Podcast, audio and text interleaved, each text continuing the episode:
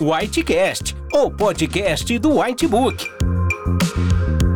Aqui você encontrará informações atualizadas do mundo médico, relatos de casos clínicos, debates, discussão de condutas, além de descobrir como os conteúdos do Whitebook podem te ajudar nos desafios da profissão.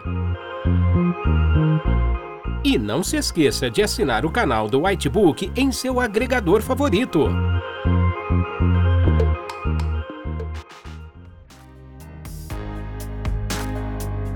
Bem-vindo ao podcast do White Book.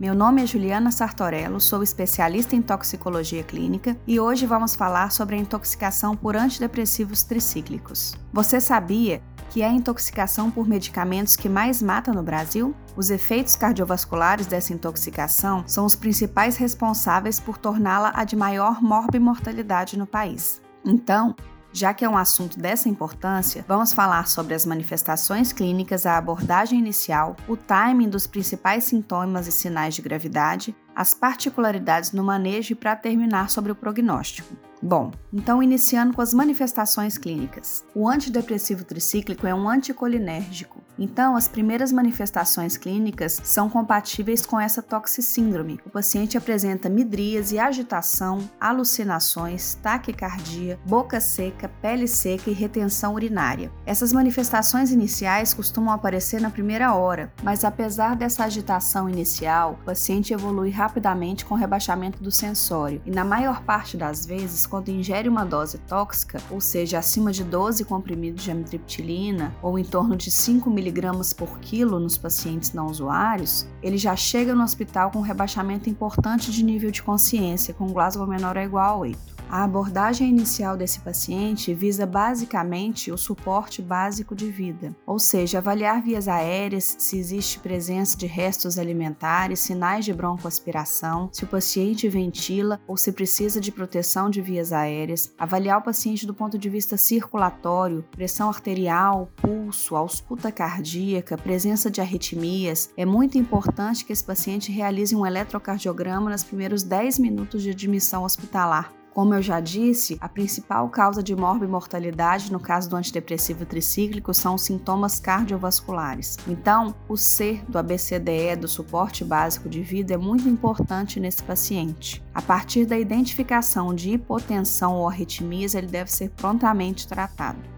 Um exame que não pode deixar de ser feito à admissão desse paciente é a glicemia capilar. Lembrando que a hipoglicemia é uma das principais causas de alteração de nível de consciência na sala de emergência.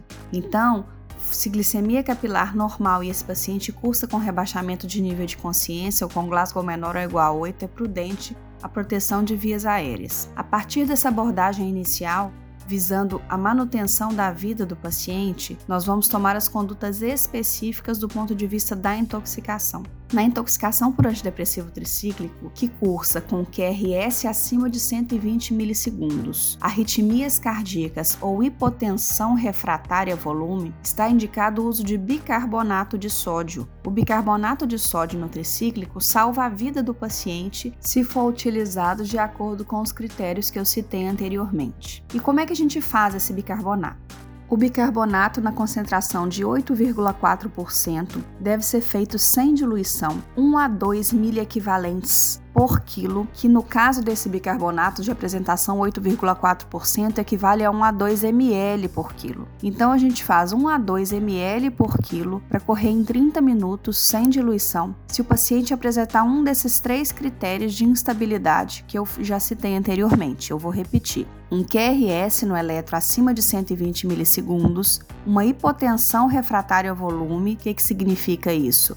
Se um adulto cursando com instabilidade hemodinâmica não responder a 500 a 1000 ml de volume, soro fisiológico ou ringer lactato, é um paciente com uma hipotensão refratária. Nesse caso, a gente também faz essa dose de bicarbonato. E o último caso é um paciente cursando com arritmias cardíacas, principalmente arritmias ventriculares, que são as mais comuns nesse caso de intoxicação.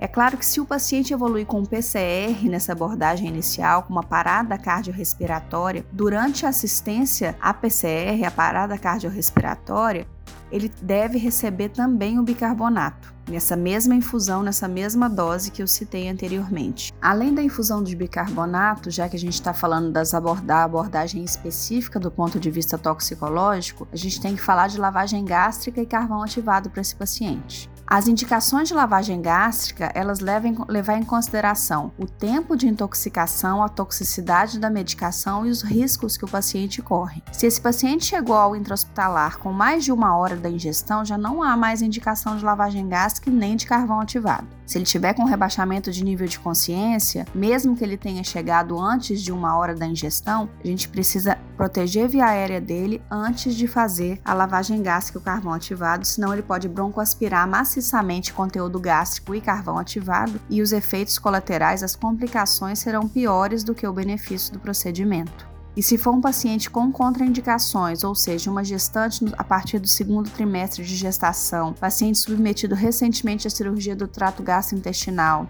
paciente com trauma de face, ingestão concomitante de substâncias cáusticas, uma série de outras contraindicações, é um paciente que não tem indicação de lavagem gástrica e carvão ativado. Então, na maior parte desses pacientes, ele chega ao hospital sem o timing para fazer a descontaminação.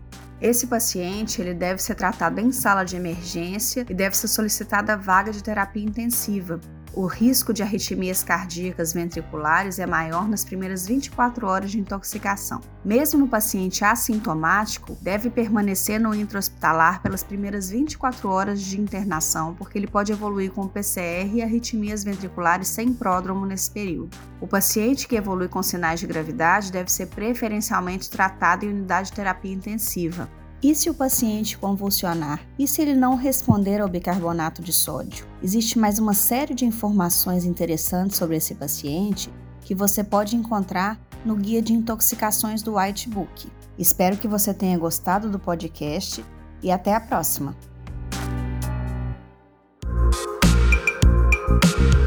Para mais conteúdos atualizados, não deixe de assinar nosso canal do Whitebook e acesse nossos podcasts no portal PebMed em pebmed.com.br.